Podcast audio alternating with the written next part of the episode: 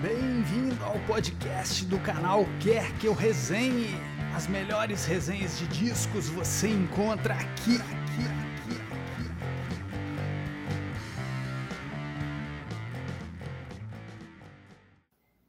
aqui. O que mais eu deveria ser a não ser cheio de desculpas? Olá, galera do canal e podcast Quer Que Eu Resenhe. Aqui é o Daniel pedindo todas as desculpas pela longa ausência, mas estava muito, ainda estou, né, mas estive muito, muito atarefado, muito trabalho aí nas últimas semanas, graças a Deus, como diria da senhora Spector, né?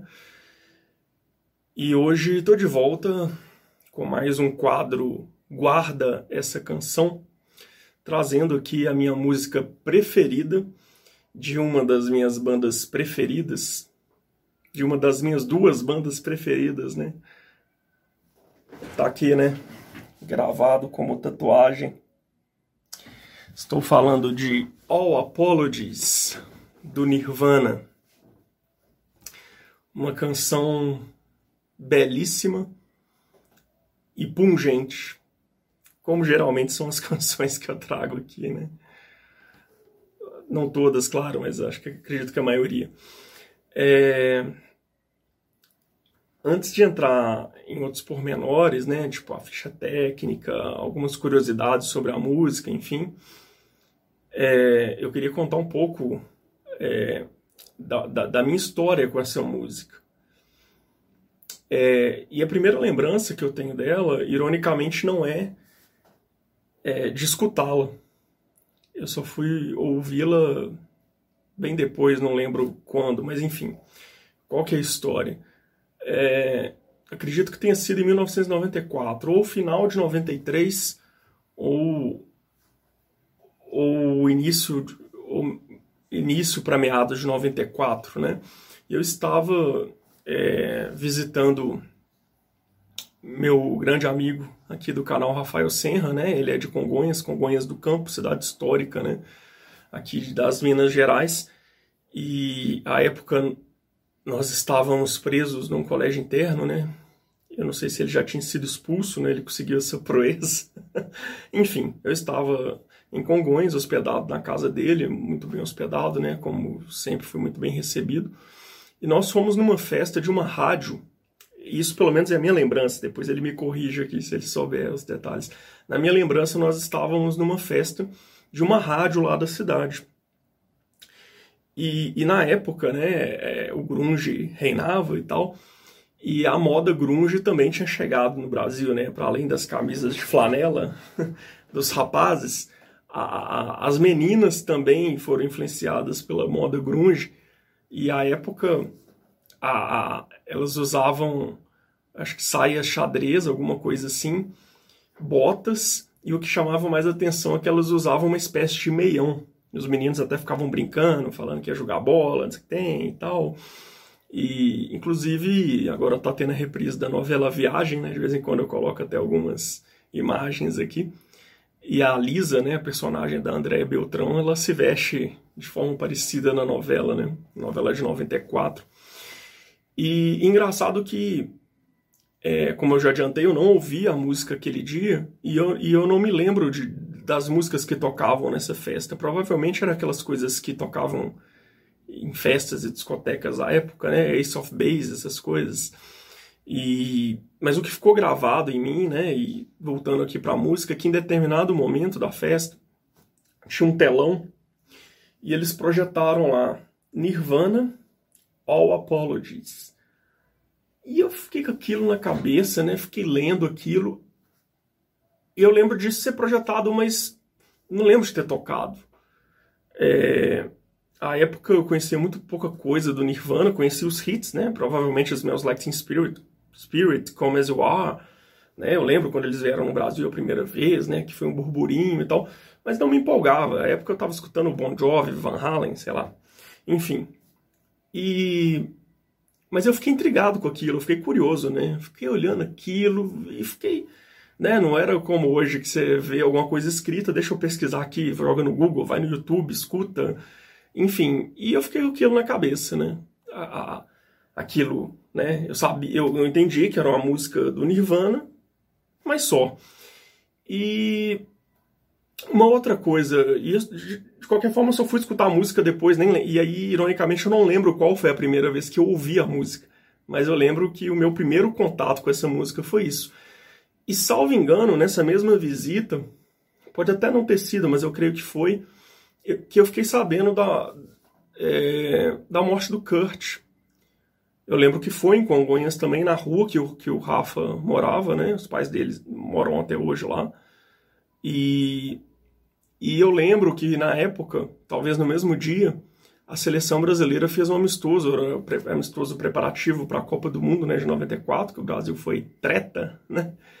E foi um amistoso em Paris, que foi a seleção brasileira contra o PSG. O Raí, na época, acho que jogava no PSG. E o Senna, o Ayrton Senna, é, ele que deu o pontapé inicial dessa partida. E depois eu fui pesquisar, porque eu lembro que teve esse jogo. E esse, esse jogo foi no dia 20 de abril de 94. Talvez tenha sido na época da Semana Santa, né? Deve ter sido um feriado, alguma coisa assim. E o Senna morreu dez dias depois, né? É, dia 1 de maio de 94. Aliás, esse primeiro semestre de 94 foi trágico, né? Além da, da morte né? do, do Kurt, o, teve o Ayrton Senna, né? Menos de um mês depois.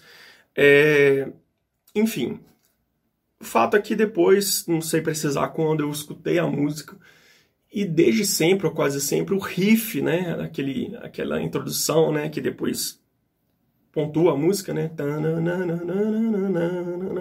Enfim, aquilo ali me cativou.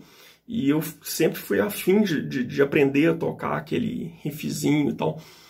E, e consegui, né? Uma das poucas coisas que eu era afim de, de, de aprender a tocar e fui atrás. E eu já tentei várias vezes, não tanto quanto deveria aprender a tocar instrumento musical. Mas esse riffzinho eu consegui. Ironicamente, o resto da música não né? Se eu tivesse até um violão aqui, eu faria para tirar a minha ondinha. É...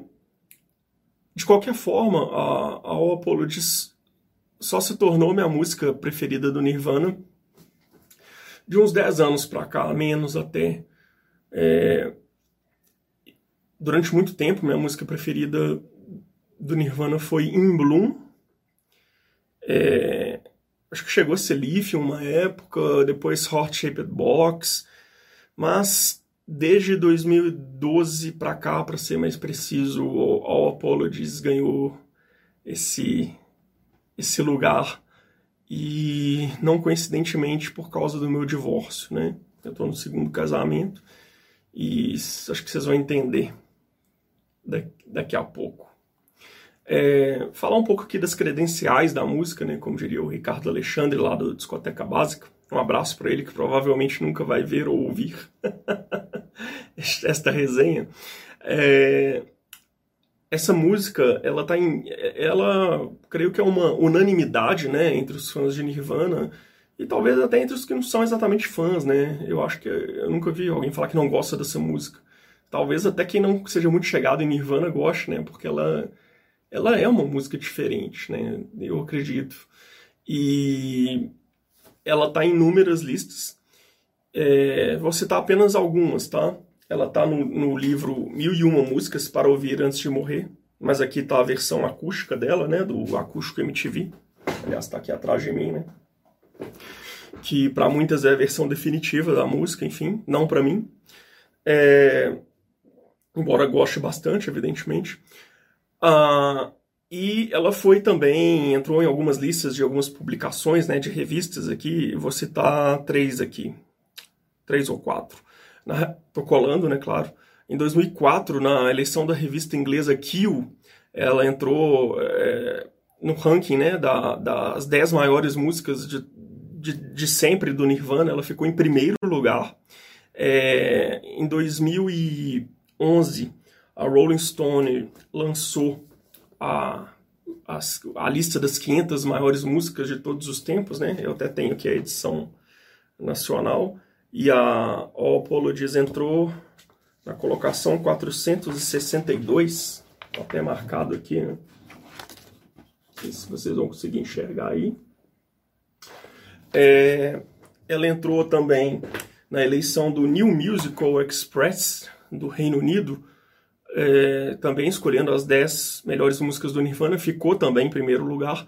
E mais recentemente, em 2019, numa eleição do jornal inglês The Guardian, é, elegendo as 20 melhores músicas do Nirvana, ficou em segundo lugar. Falar um pouco aqui do histórico da música, embora ela só tenha sido lançada no magistral em útero, né, de, de 93, é, é, é uma composição, era uma composição antiga do Nirvana, né? Ela foi, ela foi composta, ou pelo menos esboçada, né, em 1990. Inclusive o Dave Grohl disse numa entrevista, né, que foi gravada no, gravado ali de quatro canais e tal, e que o Kurt e, e que quando ele tocava a música, ele pensava o seguinte, aspas para o Dave Grohl, Deus, esse cara tem um senso de melodia tão bonito, nem acredito que ele grita o tempo inteiro. Depois a, a, banda fez uma primeira demo da música no dia 1 de janeiro de 91, ano mágico para a música, né? E para o grunge em particular. E, e, essa demo tá numa versão deluxe, né? Do, do, do In Utero. Daqui a pouco eu vou mostrar, tirar um ondinho aqui com o item que eu tenho. É, e essa primeira versão, engraçado que eu já havia escutado, porque eu já escutei a discografia toda, né, do Nirvana, inclusive lá dos B e tal, mas eu não lembrava, assim, ela é muito bonita, né? Ela, ela tem uma pegada mais folk, e o, o, o Chris Novoselic, né, que era o baixista do Nirvana, nessa versão, ao invés de tocar baixo, ele toca uma segunda guitarra.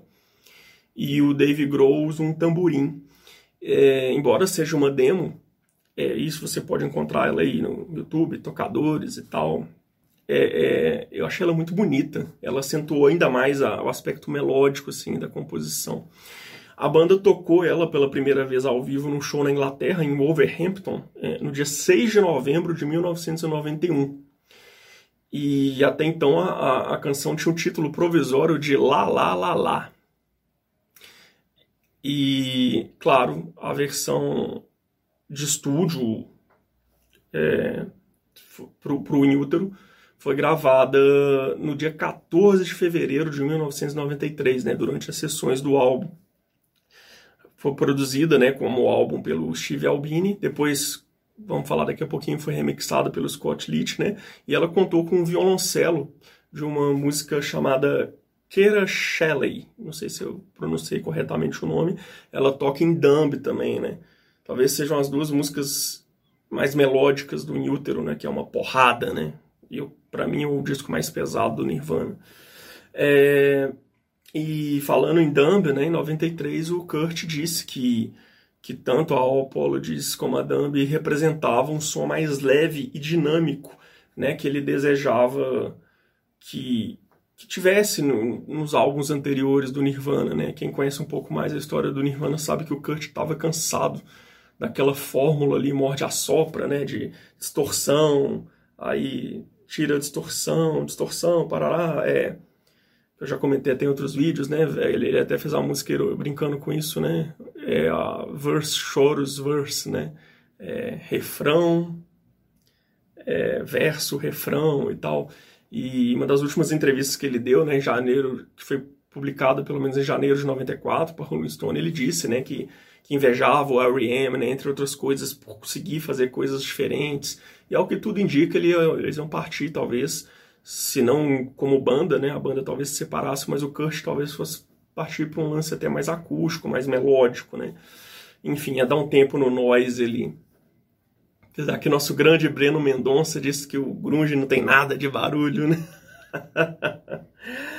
Bom, o Kurt ficou insatisfeito com a, com a versão gravada pelo Steve Albini, né? O Steve Albini foi chamado para produzir um Utero, não, era um, era, não deixava de ser um herói do Kurt, né? Já que, entre outros, havia produzido o primeiro álbum de estúdio do Pixies, né? Que, a gente coment, que eu comentei aqui na resenha do Little, que é o Surfer Rosa, que era o segundo álbum preferido do Kurt. Mas ele ficou insatisfeito com, com algumas mixagens, né? Entre elas a da Hot Shaped Box, da Penny Royalty e da própria Apologies. Então, Scott Litt, que havia trabalhado com a R.E.M., né, que eu citei agora há pouco, no Automatic for the People, ele foi chamado para dar uma retrabalhada nas músicas, né?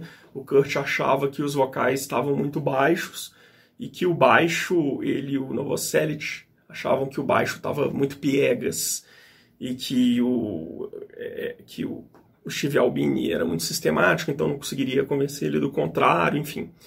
E então chamaram o Scott Litt lá para para remixar a faixa, né? É, em 18 de novembro de 93, a, a banda fez, né, executou o que para muitos se tornou a versão definitiva, como eu disse, da música, né, no acústico. Para mim é o melhor acústico dos que eu conheço, claro, disparado. É, e, e, lá, claro, a formação do Nirvana já contava com Pat Smear, né, que, que foi guitarrista do Journals e tal, foi, fez parte dessa última formação do Nirvana. E no violoncelo, a Lori Goldstone, ela participa também no, no acústico, né. A música foi apresentada pela última vez no último show do Nirvana, né, em Munique, na Alemanha, no dia 1 de março. Hoje eu estou gravando no dia 2, né? Ontem fez exatamente 26 anos, né? 26 anos desse show, né? Foi uma das últimas músicas que o Nirvana tocou ao vivo, já no Bis, né? A, o Kurt dedicou a música né, à sua esposa, a polêmica Courtney Love, né? E a sua filha, Frances Bean Cobain. E é, durante a apresentação, é, falando em apresentações da música, né?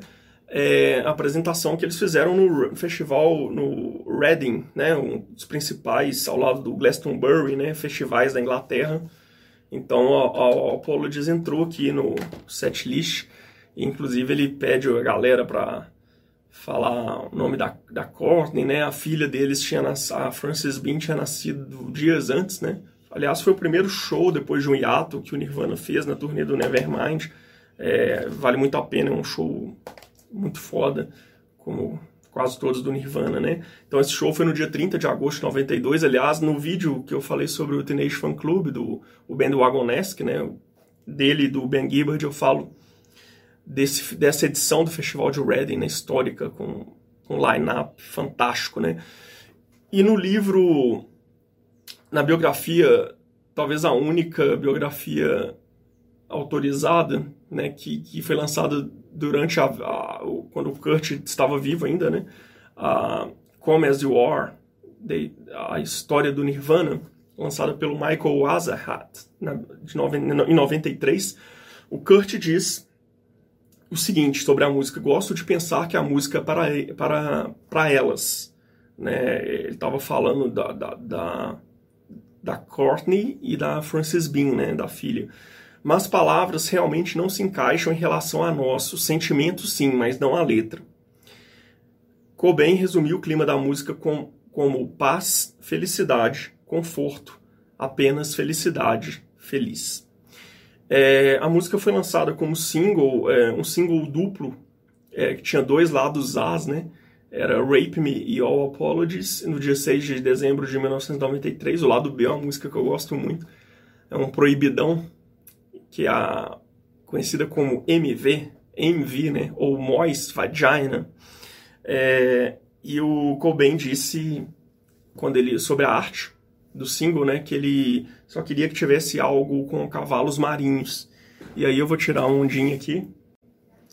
Teve até um colega aqui que falou para mostrar coisas de coleção. Eu não tenho tanta coisa assim de coleção, mas esse item aqui é um dos que salvaria aqui do incêndio, né? Talvez fosse o primeiro que minha cônjuge me deu na época que ela ainda estava a gente nós estávamos enamorados, né? Ela estava querendo me conquistar. A irmã dela estava viajando. Eu não vou falar que foi em Paris, que eu não vou ser tão snob. E aí ela pediu, ela sabia que eu estava afim dessa edição na época, né? Tá, uma edição comemorativa dos 25 anos do Inútero. Vem com pôster e tal. Isso aqui é sensacional. Olha essa arte aqui vem com coisas espetaculares. Aqui tem até o fax que eles mandaram, é, que o Steve Albini respondeu, né? Convite deles para produzir o álbum e tal. Enfim, aqui tem o Inútero com a mixagem original, a mixagem de 2013, né, dos 25 anos, lados B, e tem o Live and Loud, né, o show que eles fizeram para MTV no final de 93, não sem, além do acústico, né, os dois foram no final de 93, que é um show espetacular, talvez meu show ao vivo preferido. E, e aqui eu estou mostrando, além de tirar mondinha, né, porque aqui, claro, tem a arte do do single, né, da capa do single. Eu até, eu até tinha a, o box com singles, mas o, o idiota aqui vendeu. E enfim, mas aqui tem a capa do single de All Apologies e Rape Me, né, que tem o cavalo marinho aqui, ó, que o Kurt tanto queria, né? Aqui é a letra, o rascunho da letra, né? Provavelmente não original, né, que a música já existiu o esboço dela desde 1990 e tal. Mas isso aqui é sensacional, né? Como eu tenho medo de ser sequestrado, não vou falar nem quanto que custou e quanto deve estar custando isso daqui. Mas fica aí, né? É o único bem que eu tenho para declarar para a Receita Federal. Bom, é, sobre a, a, a letra, tem uma, eu achei que daria tempo aqui, né? Mas nosso tempo está terminando. Mas fica a dica, o Marcelo Orozco, ele lançou esse livro aqui em 2002, talvez esteja fora de catálogo. O André Marques aqui do canal, eu sei que tem também, que eu vi na casa dele, Fragmentos de uma Autobiografia, Kurt Cobain, ou Kurt Cobain, Fragmentos de uma Autobiografia. Ele fez um trabalho fantástico. Ele analisou todas as letras do Nirvana. E é claro que a All Apologies está aqui, né? E ele, ele, ele come, vou, vou ler rapidamente aqui algumas coisas, né? Ele, ele, ele faz uma, uma análise da letra, né? É, vou ler um pedaço aqui. Que mais eu deveria ser, a não ser cheio de desculpas? Que mais eu posso dizer? Todo mundo é gay. Que mais posso escrever? Eu não tenho esse direito. Que mais eu posso ser, a não ser cheio de desculpas?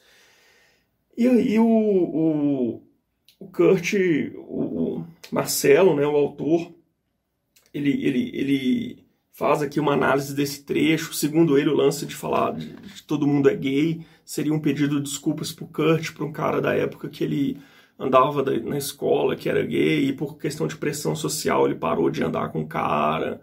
Embora ele não fosse gay, né, o Kurt declarou que era gay em espírito, né? Quem sabe um pouco mais da história dele sabe que era um cara muito engajado, né? Um, um feminista, né, um cara anti, antirracista, feminista, e, e, que apoiava essas causas, né, e inclusive a causa gay, ele chegou a falar que não queria saber de racista e homofóbico e machista nos shows dele, né, ele tinha pavor desse tipo de pessoa, né, ele era o anti-Axel Rose, né, em todos os sentidos, né, quase todos os sentidos. É, enfim, e tem o, o, Depois eu vou como não vai dar tempo de ler a, a, o que eu gostaria né, da, da interpretação do Marcelo, eu vou ler aqui o resto da letra e fazer uns comentários. Sob o sol eu me sinto alguém. Sob o sol. Sob o sol estou casado, enterrado. Eu brinco muito com esse trecho, né? Married, buried. E Claro que parece uma indireta para Courtney, né? Mas ao que tudo indica, esse trecho já estava composto antes, né, do casamento deles, né? É, eu queria ser como você, que se alegra facilmente, encontrar-me um ninho de sal. Tudo sai errado por minha causa. Vou assumir toda a culpa.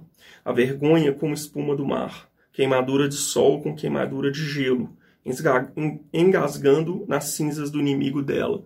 Marcelo aqui é, dá a entender que aqui tem essas referências metafóricas aí a, a relação dele com a Courtney, claro, os conflitos com a imprensa, né, eles chegaram a perder, salvo engano, a guarda da filha, né, por causa de uma entrevista que ela deu admitindo que tinha usado drogas e tal.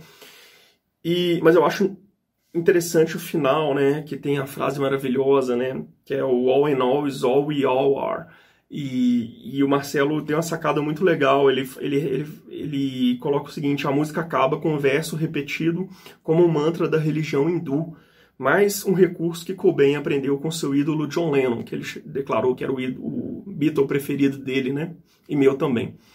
É, no final de Across the Universe, do álbum Let It Be, para mim o melhor álbum de 1970, né? Como vocês viram aí, ou não. É, Lennon repete o mantra Jai Guru Deva, né? Que o, o Lennon canta lá. Só que aqui ele, ao invés, claro, dessa frase, ele usa no fim de tudo é tudo que todos somos. All in all is all we all are. Acho linda essa frase, né? É, do ponto de vista melódico, né, além do riff, é, eu destaco principalmente o final da música, que, que para mim provavelmente é o meu momento preferido da música em geral, né? Quando o Kurt grita yeah, yeah, yeah, yeah, e entra aquela distorção, né? Aquele trator sonoro, né? Aquele feedback. Eu fico arrepiado quando eu ouço isso, né? Até o nosso amigo Lucas aqui do canal, que infelizmente ainda não pôde gravar um vídeo, né? Porque é pai de duas crianças pequenas e se machucou recentemente né, de uma forma mais séria. É, tá fazendo fisioterapia e tal. Ele já.